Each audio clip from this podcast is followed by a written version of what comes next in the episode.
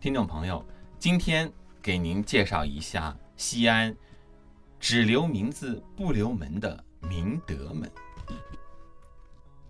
隋唐长安城最南的城门取名为明德门。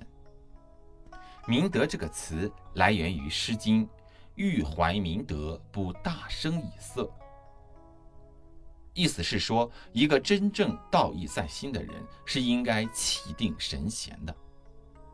明德门是进入长安城的正门，它连接着城市内外，不知多少皇亲国戚、达官贵人从这里经过，多少有识之士从这里踏进长安以求发展，也有不少甘愿远离繁华之都的隐士从这里走出去终南山或是更远的地方漂泊。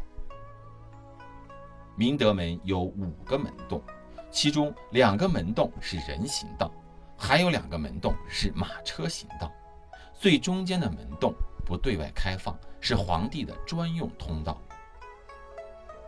每逢登基或冬至正月祭天的时候，当朝皇帝都要沐浴斋戒，率领文武百官由北向南，一路浩浩荡荡，沿着朱雀大街出明德门，向东走。在天坛进行祭天活动。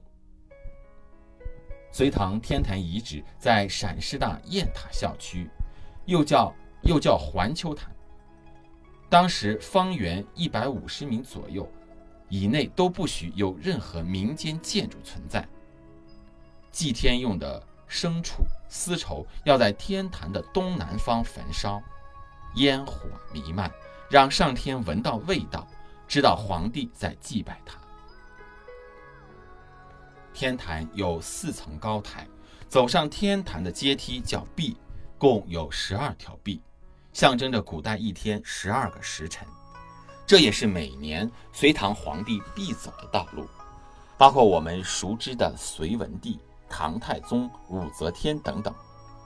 而今天的天坛东路和天坛西路路名，便是来源于此。明德门在唐朝还是民间为消除灾害经常举行祭祀的场所。